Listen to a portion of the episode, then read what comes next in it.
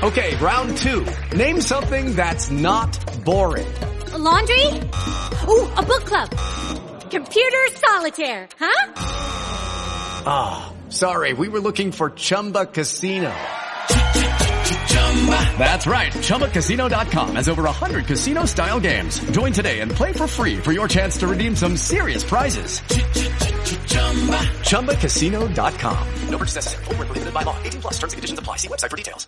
With the Lucky Land slots, you can get lucky just about anywhere. This is your captain speaking. Uh, we've got clear runway and the weather's fine, but we're just going to circle up here a while and uh, get lucky. No, no, nothing like that. It's just these cash prizes add up quick. So I suggest you sit back, keep your tray table upright, and start getting lucky. Play for free at LuckyLandSlots.com. Are you feeling lucky? No purchase necessary. Void where prohibited by law. 18 plus terms and conditions apply. See website for details. Equilibrio entre alma, mente y cuerpo. Bienvenidos a Sanamente, la cita con el bienestar. Dirige Santiago Rojas.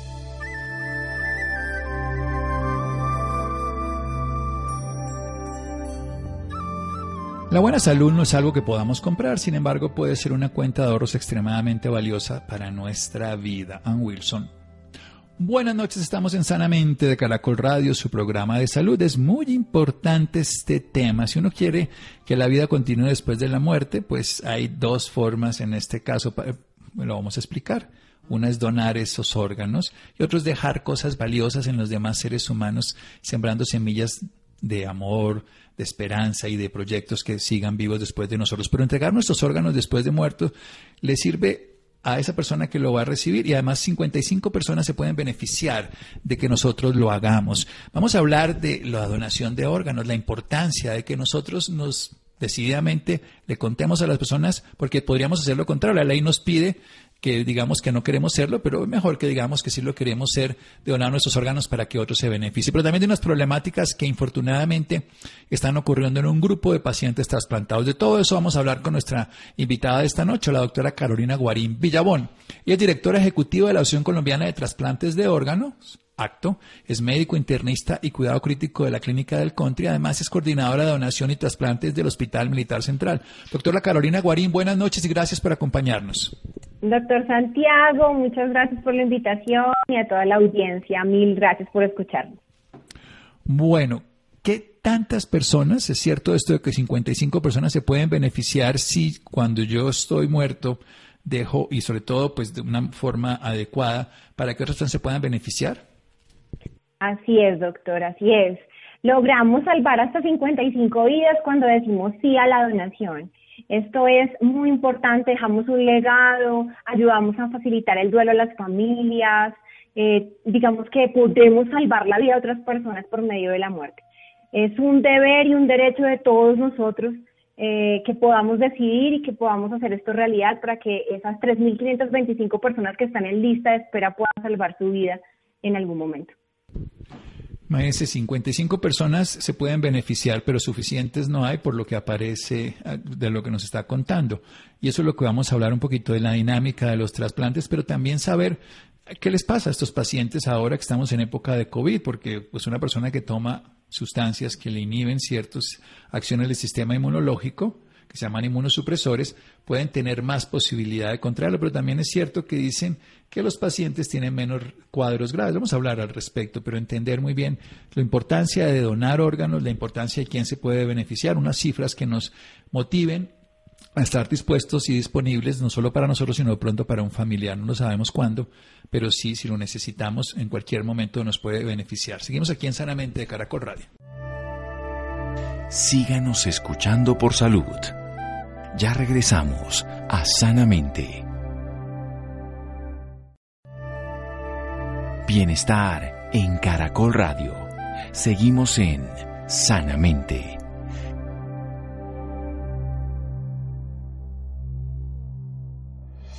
Seguimos en Sanamente de Caracol Radio. La doctora Carolina Guarín Villabón, directora ejecutiva de la Asociación Colombiana de Trasplante de Órganos, ACTO, es médico, internista y de cuidado crítico de la Clínica del Country. Además es coordinadora de donación y trasplantes del Hospital Militar Central. Nos habla de 55 personas se pueden beneficiar pueden ser vidas que se pueden mejorar, que pueden tener una vida totalmente normal después de una persona trasplantada. Hablemos un poco es la situación de trasplantes en Colombia y sáquenos de esa duda maquiavélica que hay por las calles de que eso hay un tráfico de órganos, de que eso es solo para los amigos, de que eso lo cogen a uno y se lo llevan y le sacan un órgano y se lo entregan a otro. Mate, esa historia, doctora Carolina, por favor. Vamos a matarla, doctor Santiago. Lamentablemente eso es lo que nos tiene tan mal en el país en algunos, en algunos aspectos. No solamente es por ahí, es multifactorial, pero sí, muchas creencias y tristemente todavía tenemos muchos mitos eh, acerca de la donación. Eh, pero la donación es un proceso completamente eh, explícito, perfecto, que requiere de una serie de profesionales específicos para lograr hacer un trasplante. Y no solamente es la parte médica la que se necesita, sino adicionalmente tener una especie de compatibilidad con la persona que va a recibir el órgano. Por tanto, realizar un procedimiento de estos en cualquier parte eh, fuera de una institución de cuarto nivel de atención es imposible. Además, existen en, Colombia unos eh, estudios específicos para poder saber si somos potenciales receptores de un órgano, al igual que si somos potenciales donantes. Y estos exámenes que se hacen para eh, saber si podemos donar o podemos ser receptores, eh, nos meten dentro de una lista nacional de donantes o de receptores. Por tanto, los pacientes que están en lista de espera lo que están haciendo es continuamente haciéndose exámenes para estar dispuestos en cualquier momento al milagro de la vida, que es la donación. Estos, estos procedimientos, como te contaba, no se pueden hacer en cualquier lado, ni le pueden sacar a uno el riñón y salir corriendo, porque la persona que lo va a recibir también se va a morir. Si no existe esa compatibilidad, definitivamente no hay forma de hacer una donación ni un trasplante. Tiene que haber un estudio previo estar en una institución de por lo menos cuarto nivel de atención con dos cirujanos expertos en trasplantes y un equipo completo de donación y de cirugía para poder realizar este procedimiento tan difícil y tan milagroso. Sí, por supuesto, tan complejo que eso no se hace en un hotel y ahí por un ladito y bueno, nada de esas cosas que se dicen por ahí. Vayamos, ¿quiénes pueden ser donadores de órganos, qué personas, en qué condiciones no pueden serlo, para ponerlo también en esa, por ejemplo, por morir por COVID ahora, ciertas personas de edad, qué enfermedades, en fin. Sí, doctor. Bueno, en general, todos podemos ser donantes. No hay límite de edad si hacemos un estudio de funcionalidad de los órganos. Sin embargo, hay patologías como el cáncer metastásico o ah, el COVID activo eh, que nos impiden en estos momentos realizar el procedimiento. ¿Qué está pasando en Colombia y en el mundo cuando realizamos un trasplante eh, programado? Lo que generalmente se hace, o de urgencia, lo que generalmente se hace una PCR antes de realizar el procedimiento, tanto al paciente como al receptor, y hacemos un análisis de exámenes con marcadores específicos para estar tranquilos de que el paciente que va a recibir ese órgano y el donante no tienen ningún tipo de infección, incluyendo el COVID. Esto ha obviamente demorado un poco más el proceso, que realmente es un proceso muy eh, dispendioso para lograr sacar un donante eh, que se realiza en la unidad cuidado intensivo generalmente. Eh, y es por eso que la pandemia nos ha dado un golpe tan fuerte en Colombia respecto a las donaciones y a los trasplantes. Casi un 47% de disminución de los trasplantes entre el 2019 y el 2021 hemos recibido según las estadísticas del Instituto Nacional de Salud. Y la donación ha caído en un 37% también. Entonces, lo que sí es cierto es que para poder donar necesitamos una serie eh, de especificaciones claras para lograr esa, e, esa donación. Pero tiene que existir la voluntad de donación y es aquí donde tenemos nosotros como colombianos eh, poder ayudar a las demás personas. Ese es el decir sí a la donación, es el decir y hablar con las familias eh, acerca de qué quiero cuando voy a fallecer es hablar acerca de las familias, que existe una ley en Colombia, que es la 1805 del 2016, que nos hace presuntos donantes a todos. Y que si nosotros tenemos esa voluntad de donación y no hacemos ningún documento legal en notaría o en, eh, ante el Instituto Nacional de Salud, somos donantes. Por tanto, eh, aquel, aquella persona que no desee ser donante debe hacer este proceso para negarse la donación. Si no está, todos somos donantes en Colombia, como lo dice la ley. Todos somos donantes. Esto es lo más importante, salvo, digamos, que tengamos un COVID activo, como dice, o una enfermedad ya degenerativa de órganos, como puede ser el compromiso de un cáncer, no o sea que en potencia la gran mayoría. ¿Qué tendríamos que decir? Porque usted dice que la ley nos dice que no, pero al final nadie hace nada.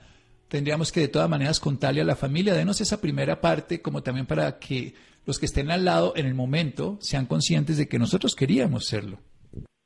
Sí, doctor, definitivamente esto es algo que culturalmente nosotros, los latinos, no, no hablamos de la muerte, ¿no? Eso es algo que eh, generalmente no, no es un tema eh, que nos agrade, pero es una realidad, es una realidad que tenemos porque vamos a enfermar, porque en algún momento pues vamos a fallecer y es importante hablarlo con la familia, es importante decirle a la familia, sí, quiero donar. Mi familia dice sí, ¿para qué? Para que en el proceso definitivo de la donación, cuando hayamos hecho todos esos estudios en los que el donante puede ser realmente un donante efectivo, no hayan esas dificultades con las familias, no haya ese duelo en ese momento, sino que ya la familia tenga la certeza, ya las personas que queremos sepan que queremos cuando vayamos a fallecer. Muy importante que comuniquemos a nuestras familias lo que queremos en el momento de fallecer.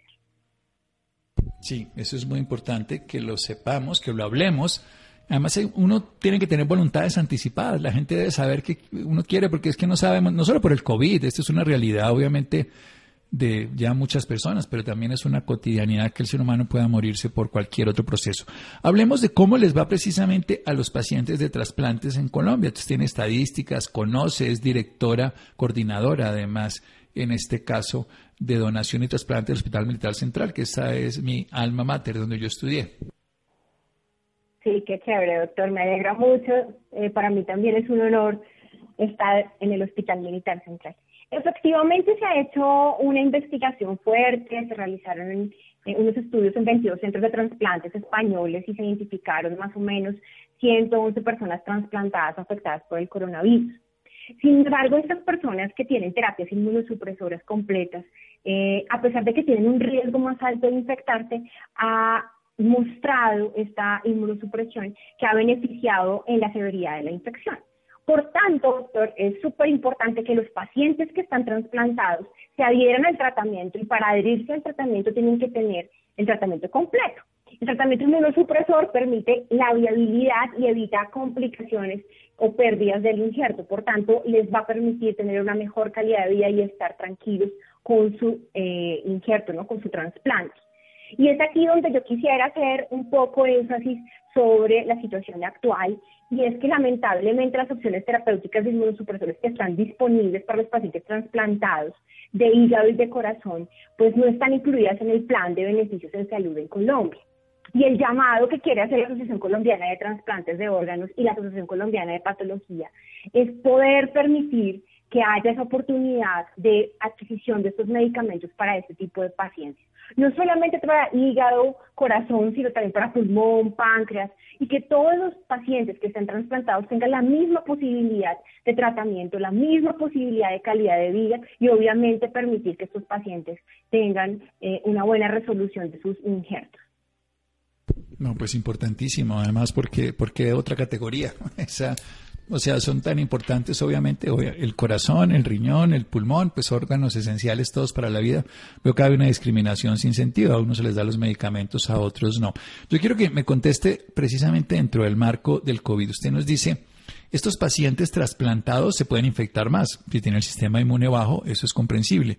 Sin embargo, también nos dice, parece que tienen una evolución mejor.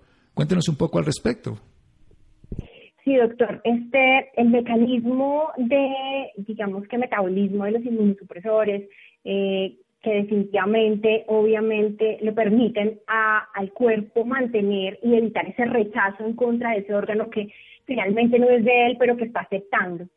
Eh, dentro de los estudios que se han realizado, ha mostrado que ha permitido que esos pacientes tengan, eh, digamos que la enfermedad por COVID de, una, de un menor, en un menor grado, ¿no? Y son más efectivos para mantener, obviamente, esa inmunosupresión, es decir, esas defensas bajas y permitan que esos pacientes puedan vivir. Por tanto, eh, como hablábamos, la inmunosupresión que se ha utilizado en décadas para poder mantener eh, los trasplantes en la mejor en el mejor estado posible, permite también que esos pacientes que tienen un mayor riesgo de infección también puedan sobrevivir a pesar de estar inmunosuprimidos. Y en Colombia, aparte, más o menos alrededor de 10.000 pacientes actualmente viven con un trasplante, eh, corazón, pulmón, páncreas, hígado, riñón o intestino. Y eh, es importante tener en cuenta que eh, todos los pacientes deberían tener pues como la misma posibilidad para evitar esos riesgos tan altos de, de perder su injerto. No, obviamente es que hay, hay dos vidas comprometidas, una que la dio y otra que la está recibiendo y que se puede perder desde toda perspectiva social, económica, humana, espiritual. Vayamos a algo también importante, doctora Carolina, las vacunas en los pacientes trasplantados. ¿Qué ocurre? Eh, se supone, y eso es claro, que el sistema inmunológico es el que hace eficiente la vacuna, no la vacuna en sí misma, sino la respuesta inmunológica. Estos pacientes que tienen deficiencias inmunológicas, producto obviamente del trasplante, necesarias para que no ataquen a este órgano que está llegando donado, ¿qué pasa con las vacunas? ¿Tienen menor eficacia? ¿Qué, ocurre? ¿Hay que vacunarlos? ¿No se deben vacunar? Doctor, deben vacunarse. La Asociación Colombiana de Transplantes y la Asociación Colombiana de Nefrología se unieron para hacer unos estudios específicos acerca de todas las posibilidades de vacunación eh, que existen en Colombia y en el mundo. Y definitivamente nuestros pacientes eh, deben ser priorizados para evitar esas infecciones. Y a pesar de que estén inmunosuprimidos, al igual que todos nosotros, requerimos esa vacuna para hacer esa protección. Eh, es probable que en algunos pacientes eh, digamos que en general en todos tenemos un riesgo más alto, pero el hecho de tener la vacuna nos impide obviamente de que la severidad sea peor. Por tanto, para nosotros es súper importante priorizar a todos los pacientes que están en trasplantes eh, en la vacunación, en la vacunación colombiana eh, y el llamado a, la vacunación pronta a nuestros pacientes, a los pacientes que están en lista de espera, a los que están eh, con inmunosupresión por otras enfermedades, deben ser vacunados de manera prioritaria. Excelente, bueno, eso era para dejar cosas como lo de el mito.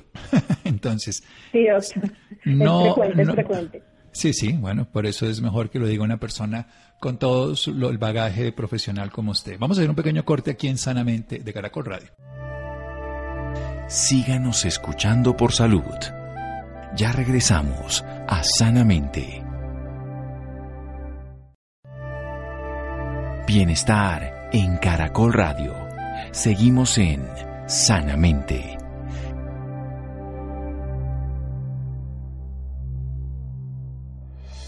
Seguimos en Sanamente de Caracol Radio. Estamos hablando con la doctora Carolina Guarín Villabón. Ella es directora ejecutiva de la Asociación Colombiana de Trasplantes de Órganos, ACTO.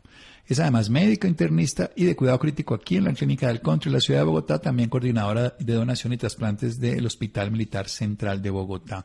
Nos está hablando de una dinámica no tan favorable para los pacientes que tienen ya, desde el punto de vista práctico, un trasplante, ya sea de hígado o de corazón, porque el plan de beneficios contemplado en nuestra seguridad social, en salud, no los beneficia a ellos con los inmunosupresores y esto hace que ellos puedan tener pues una deficiencia de este suplemento, de este medicamento que impide que el organismo ataque como quien dice, de una forma destruya a este órgano donado y podríamos perder entonces el trasplante, algo esencial. Este es un llamado de atención que desde ACTO y desde los grupos de médicos nos hace nos ha ratificado que es falso que un trasplante de órganos se pueda llegar a hacer en, una, en un hospital chiquitico o en un lugar así como en un, que se ven las películas que se lo sacan en un hotel a una persona, sino que es un procedimiento de un hospital de cuarto nivel, o sea, de alto nivel, como el Hospital Militar Central, como hay varios hospitales en Medellín, en Cali, en fin, en muchas ciudades, que requiere la ayuda de muchos profesionales de la salud, que un ser humano además cuando muere puede donar hasta eh, sus órganos y 55 personas se pueden beneficiar, que salvo una infección activa aguda como del COVID, por eso hace una PCR para donante y para receptor, y también o un cáncer metastásico, una generación de los órganos, podría ser una condición que no, pero que la ley a los colombianos nos permite si nosotros no opinamos, ser donantes de órganos. Pero como generalmente todas esas cosas en los momentos cercanos a la muerte se olvidan, es bueno que le digamos a los familiares, a los amigos como voluntades anticipadas, que estamos dispuestos de una manera concreta, fundamental, a que seamos nosotros donadores y así alguien se pueda beneficiar de nuestros órganos. Así no podamos dar todos los órganos, por ejemplo, la córnea, la piel, muchos órganos le pueden, se pueden llegar a donar. También nos aclara un concepto fundamental y quiero hacer énfasis. La vacuna, si bien los pacientes que tienen inmunosupresión probablemente no van a tener la misma respuesta, igual son beneficiados por la vacunación para disminuir las formas agresivas. Esto lo han hecho en conjunto con otros grupos eh, de médicos, de nefrólogos, en fin. Y esto no solamente es válido para los pacientes que están en este momento con trasplantes y toman inmunosupresores, sino para cualquier paciente que está inmunosuprimido. Es mayor el beneficio de la vacuna que no vacunarse por el riesgo de la enfermedad, aunque nos ha hablado precisamente de que esta enfermedad en los pacientes inmunosuprimidos, al no haber una respuesta inmunológica seguramente tan intensa como ocurre con la tormenta de citoquinas y todo en algunos pacientes, pues la evolución, aunque se contaminen y se contagien más, para decirlo mejor, tiene menos gravedad de la enfermedad. Hablemos un poquito precisamente de la evolución de los trasplantes en Colombia. Cuéntenos un poco cómo es la situación nacional, doctora. Gracias, doctor. Sí, efectivamente, pues en Colombia hay más o menos 3.525 personas esperando un órgano, 2.600 de ellas esperan un riñón, es el órgano más necesitado en Colombia, 161 pacientes están en lista de espera para hígado y 24 necesitan un trasplante de corazón. 40 personas necesitan un trasplante de pulmón actualmente. Estos eh, pacientes obviamente todos con una ilusión gigante para lograr su órgano. Eh, y a pesar de que tenemos los mejores especialistas, en la asociación se reúnen todos los grupos de trasplantes con los expertos eh, más importantes en Colombia. Eh, el COVID nos ha azotado fuertemente, pero tenemos y creemos firmemente que estas acciones que estamos realizando, estas comunicaciones frecuentes para que la población tenga claro la necesidad del país, eh, se haga, eh, digamos que más visible.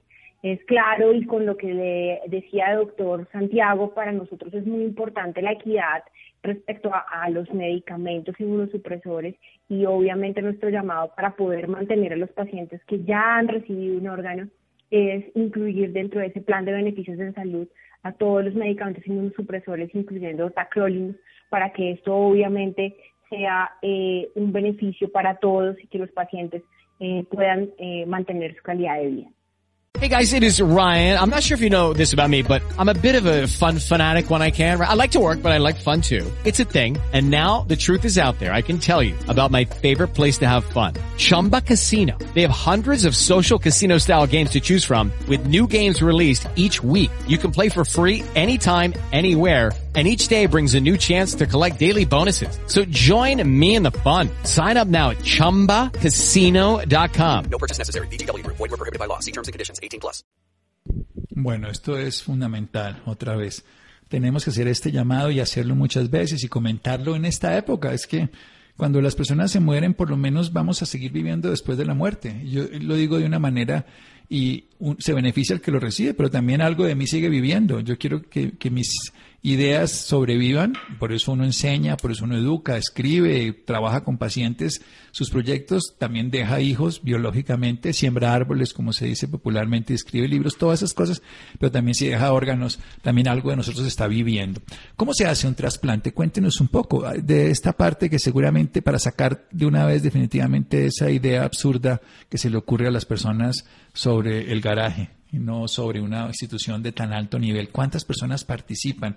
Esto es un engranaje bellísimo. Yo he tenido la oportunidad de conocerlo por algunos pacientes y de asistir incluso a uno y es algo súper transformador para quien lo conoce y sobre todo para quien lo recibe. Sí, doctor, hay dos procesos grandes, que es el proceso de la donación y el proceso del trasplante. Allí, eh, pues cada grupo eh, se encarga de realizar sus funciones de la manera más minuciosa posible eh, desde hacer la detección temprana del potencial donante cuando estamos hablando de donante cadavérico o hacer todo el estudio previo para el donante vivo cuando estamos hablando de familiares que deseen donar eh, a, sus, a, sus, a sus propios familiares, ¿no? Y, es, y, aquí hago un paréntesis antes de contestar su, su, su pregunta completa, doctor, y es que la donación en vivo ha sido nuestro salvamento durante esta época debido a que obviamente la donación cadavérico ha caído de manera abrupta por el COVID. Entonces, eh, hemos logrado hacer los trasplantes eh, de una manera eh, heroica respecto a, los otros años, más haciendo donaciones en vida, hablando con las familias, eh, y haciendo esto, como decíamos, que es esa parte de amor entre nosotros para lograr que sobreviva un familiar de nosotros. Entonces, como le comentaba, son dos procesos, dos procesos grandes, el proceso de donación y el proceso de trasplante en sí, que es la cirugía como tal. Pero el proceso de donación es súper clave para lograr que tengamos ese donante. Por tanto, el mantenimiento y primero la detección temprana del donante y posteriormente ese mantenimiento que realizan los intensivistas en la unidad de cuidado intensivo y los coordinadores eh, operativos de la donación, que son obviamente eh, claves para este proceso, eh, en una entrevista familiar en la que, como hablábamos, hay que hablar con la familia para que la familia eh, no nos diga no y no nos ponga esas dificultades, porque como sabemos, eh, cuando ya fallecemos existen unos tiempos específicos para lograr sacar los órganos del cuerpo que está donando, es decir, esa persona que acaba de fallecer no tiene esos órganos en perfusión todo el tiempo. Por tanto, tenemos unos horarios específicos y unas eh, horas estrictas para lograr hacer esa extracción de esos órganos y pasarlos a una persona que los necesite. Si nos pasamos de esas horas, definitivamente no vamos a lograr extraer los órganos y vamos a perder los órganos tanto para el receptor como para el donante.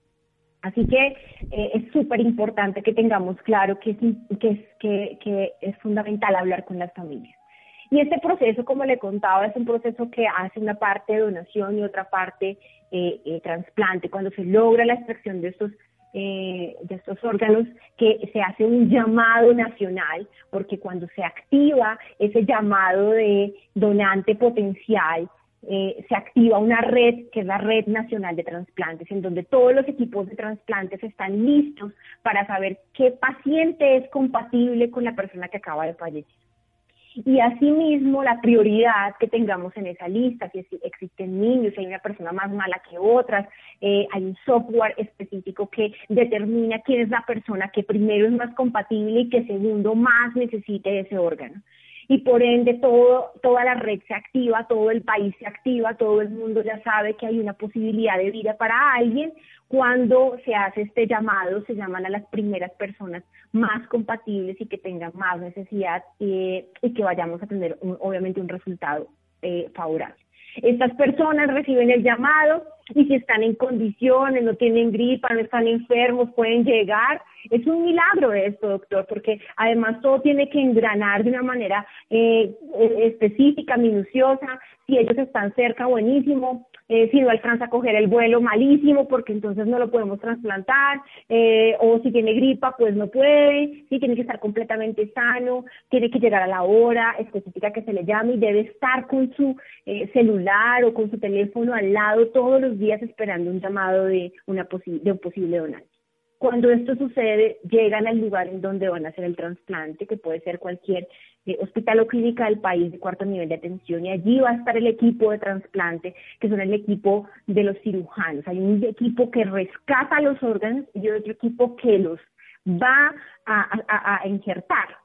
Por tanto, el equipo de trasplantes no solamente es el que está esperando que llegue, sino además el que acaba de sacar los órganos que se dirige hasta la institución en donde se va a realizar eh, eh, esa, extracción de órganos. Se trasladan de una manera eh, digamos que específica en una serie de protocolos con unos líquidos especiales para poder mantener esa eh, funcionalidad de los órganos y se llevan de la manera de la manera más prioritaria a poner en el en, en, el órgano del receptor el órgano del receptor. Entonces allí en el, en el hospital de cuarto nivel en donde ya llegan todos el que extrajo y el que está esperando que llegue el órgano eh, empiezan a realizar el procedimiento que puede durar varias horas eh, hasta lograr, eh, eh, digamos que hacer esa unión entre el órgano y el nuevo cuerpo. Y posteriormente viene la parte clínica, doctor, que es el mantener ese órgano por años y años y es iniciar ese uso de esos, medicamentos inmunosupresores que son de los cuales hablamos, son vitales para evitar ese rechazo y esa pérdida del injerto. Bueno, qué belleza, doctora Carolina, súper bien es como lo contó, porque le puso todo ese corazón, se nota lo que le pone usted precisamente a este proyecto. Bien, entonces hay todo un grupo que está con el donante, hay un grupo que está con la persona que recibe el trasplante, pero también hay dos familias ahí involucradas, los que están aportando, y hay alguien que se vuelve ese beneficiario que además tiene que comprometerse. Y aquí usted nos habla que el Estado en algún pedacito no termina de ayudar a ese espacio donde se puede desarrollar esto de manera adecuada, que es precisamente que en ese plan de beneficios estos pacientes no tengan los inmunosupresores y al no tenerlos, pues pueden tener que se dañe el órgano con todo lo que usted nos ha contado, el esfuerzo que lo resumió en cinco minutos, pero que es todo un grupo de personas que pueden llegar a estudiar hasta 15 años para poder llegar a trabajar en un equipo de estos, toda una vida formándose para allá. ¿Qué no se puede trasplantar, doctora? Uno habla del cerebro, ¿qué más no se puede trasplantar? No, doctor, en general, eh, digamos que por eso se dice que son 55 vidas, pero eh, hasta el cabello, eh, las membranas amnióticas de las mamás embarazadas, eh, la piel, las córneas, los tejidos, los tendones, las arterias, las venas, las válvulas cardíacas, casi que, casi que completamente todo nosotros puede quedar en, dejar un legado en, en otras personas casi que todo completo nosotros podríamos seguir viviendo en otras personas. Sí, seguir viviendo. Conozco varias historias tan bellas. Yo me emociono mucho con este tema y, aquí en Sanamente le haremos todo el tiempo, eh, digamos, el pequeño aporte de recordarle a la población que vivimos gracias a todos y como lo han dicho los grandes seres durante tantos años, en todos los temas de complejidad humana o salimos entre todos o nos destruimos entre todos y en este caso es ayudarnos, es permitir que la vida continúe. ¿Dónde se hace trasplantes? Aquí en la ciudad de Bogotá y en sitios de Colombia de reconocimiento. Ya sabemos que no se hace en hoteles ni en garajes. Así es, doctor. Todas las instituciones que están habilitadas acreditadas por la Secretaría de Salud y el Instituto Nacional de Salud eh, de cada región, eh, que estén eh, en un cuarto nivel de atención y que tengan todas las condiciones quirúrgicas y clínicas posibles con el recurso humano especializado, puede realizar un, trasplante. Muchas veces e inclusive se hacen trasplantes en donde los en donde dos o tres instituciones pueden participar de la mano. Y es allí donde queremos llegar también, es a unificar esa Colombia, eh, es a unificar esa necesidad, es a unificar esas soluciones para que algún día eh, no haya necesidad de hacer esos esfuerzos eh, tan exagerados, sino que haya una facilidad no solamente del traslado de los órganos, sino del traslado de los pacientes y que hayan unos mejores recursos y que el gobierno eh, entregue unos mejores recursos para, para optimizar estos procesos, sobre todo los procesos de donación que, que han sido un poco más difíciles de lograr, ¿no? Porque tienen mucho más esfuerzo, eh, de pronto eh, más eh, locativo eh, y requiere obviamente que nuestra población esté educada y tengamos esa cultura de donación que tanto anhelamos todos, eh, que esperamos que esos mitos que todos tenemos metidos en el corazón, que algún día alguien los infundió, eh, se borren rápidamente de nuestra mente y, logremos que todos salvemos más vidas. Sí, que entre todos. ¿Dónde más podemos tener información al respecto de trasplantes, de todas unas informaciones oficiales, doctora Carolina Guarín? Recordemos que ella es la directora ejecutiva de la Asociación Colombiana de Trasplantes de Órganos, ACTO, y que además es coordinadora de donación y trasplantes del Hospital Militar Central. Pues doctor, toda la información que está centrada inclusive, con estadísticas eh, la, la podemos obtener del Instituto Nacional de Salud, que es www.ins.gov.co. Sin embargo, la Asociación Colombiana de Transplantes ha hecho una fuerte eh, campaña para mejorar todas sus redes, toda su información acerca de, los trasplantes y la donación y que la población colombiana tenga de pronto una manera más, más fácil adquirir esa información. Así que pueden ingresar a asociacionacto.gmail.com eh, o a todas las redes sociales de la Asociación Colombiana de Transplantes. Asociación acto gmail.com o por supuesto esta nota la página del INS, Nacional de Salud.gov Hola Santiago, muy buenas noches y por supuesto muy buenas noches para cada uno de nuestros oyentes a esta hora. Hoy les quiero Doctora Carolina, muchísimas gracias. De desinfección a la Doctor mano Santiago, de todo para el mí mundo. un placer. Y es que dos emprendedores colombianos han creado el primer dispositivo eh, no, muy, de desinfección muy, muy automática con el fin de desinfectar este objetos llamado, de bolsillo y eh, a un bajo costo. Llega el dispositivo Dubo a Colombia con una campaña al alcance de todos los emprendedores. Buscan que las personas y empresarios tomen conciencia sobre lo necesario que es desinfectar incluso los, los elementos de su bolsillo. Para hablar un poquito más sobre este tema nos acompaña a esta hora Giovanni García. Él es gerente comercial y de tecnología. Es ingeniero electrónico y analista de sistemas con maestría en dirección y creación de empresas con más de 15 años de experiencia en el sector salud e innovación de dispositivos médicos con fortaleza en el desarrollo de equipos de trabajos innovadores, donde la cultura de la innovación está en el ADN del equipo de trabajo, dirigiendo el desarrollo de los proyectos del Grupo Veneto de acuerdo al horizonte de innovación de la compañía. Él es encargado de planear y dirigir la estrategia comercial y de expansión de la empresa, así como es miembro de la junta directiva y cofundador. Muy buenas noches, señor Giovanni, bienvenido a Sanamente de Caracol Radio. Eh, buenas noches para ti y para todos. Bueno, señor Giovanni, me gustaría que nos comenzara comentando qué es Duo, en qué consiste este dispositivo. Bueno, Duo es un dispositivo que conjuga dos sistemas de desinfección eh, ampliamente utilizados en el sector médico, que es el sistema de ultravioleta tipo C y el sistema de generación de ozono. Nosotros lo que hicimos fue durante la pandemia poder eh, aportar ese granito de arena y poder llevar un equipo donde eh, se, eh, se pudiese desinfectar con eficacia del 99.99% eh, elementos cotidianos y también tecnología. Nosotros tenemos equipos ubicados eh, para desinfectar biometría, para desinfectar datáfonos, eh, pero en esta fase de la implementación estamos llevándolo para la desinfección y poder masificar aún más y que cada vez más gente pueda desinfectar sus elementos, principalmente su celular que tiene tanto contacto. Entonces, en tan solo 60 segundos el equipo se cierra eh, hace su proceso de desinfección y al terminar este queda el equipo libre de COVID y de otras bacterias y hongos, eh, o sea, como un virus como tal, pero adicional bacterias y hongos eh, también libre, como decía previamente, en un 99.99%.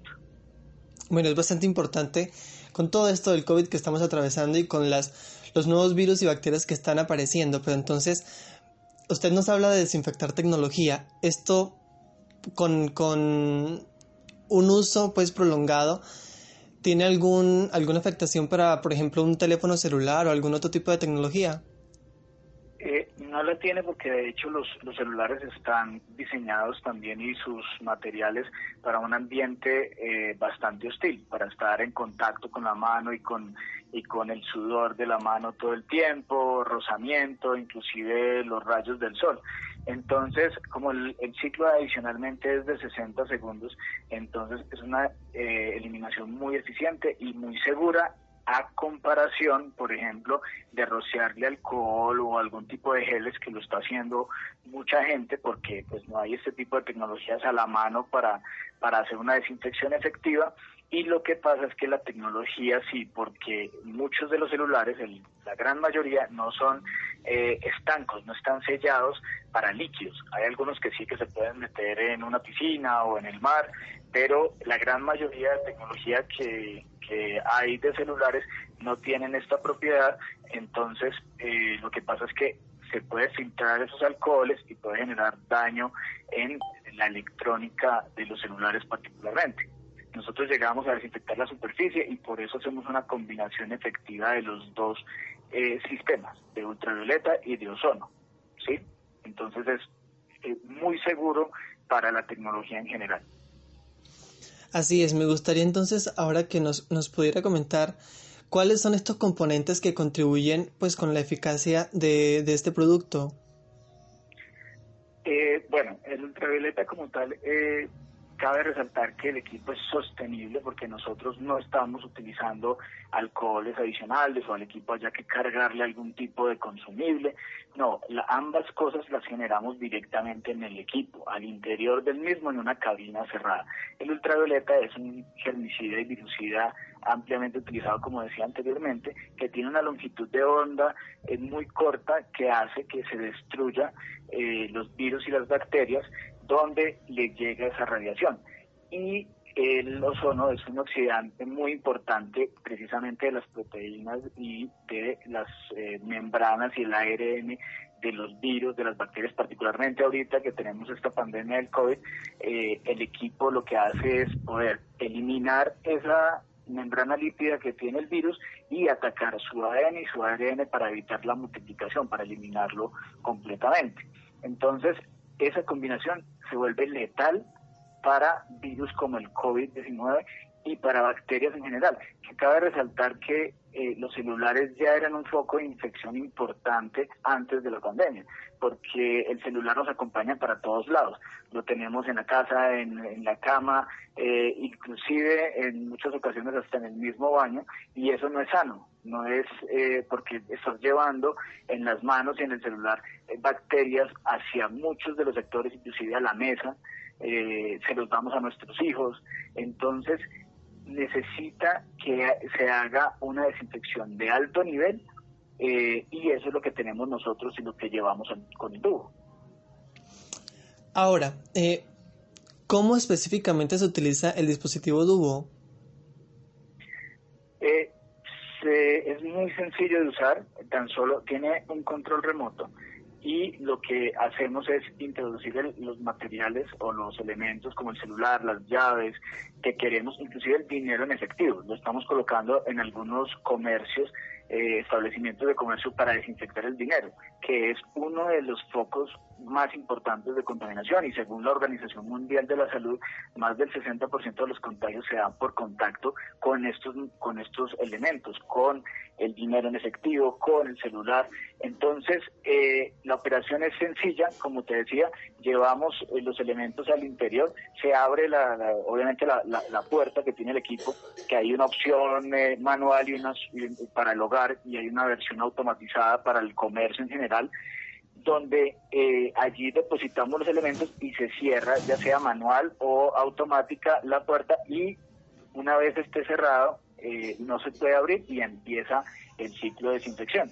Y en tan solo 60 segundos termina el ciclo, se abre la puerta, sea automática o manualmente, y eh, ya tenemos acceso a nuestros elementos desinfectados en un 99.99%.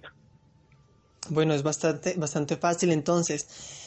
¿Cómo pueden las personas acceder a este producto? Pues mira, muy sencillo, pueden eh, escribirnos en nuestra página www.beneto.com.co.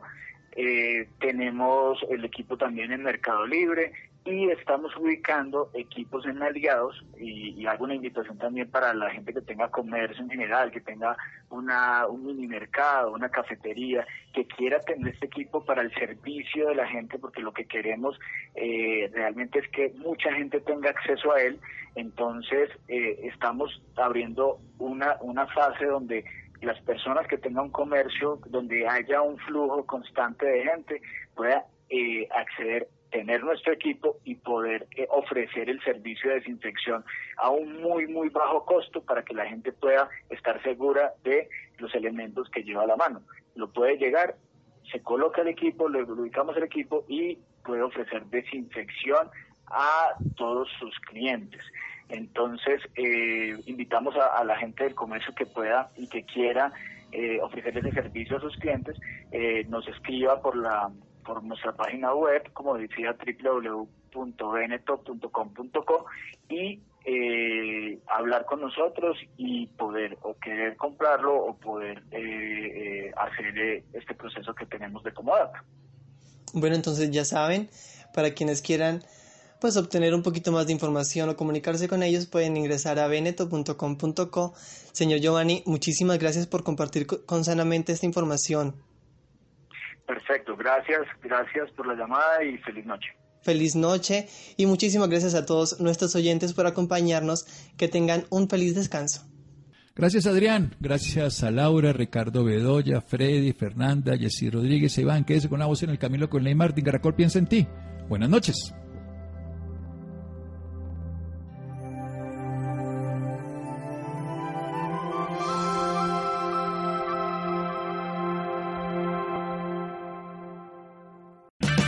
O'Reilly Auto Parts puede ayudarte a encontrar un taller mecánico cerca de ti. Para más información, llama a tu tienda O'Reilly Auto Parts o visita oreillyauto.com.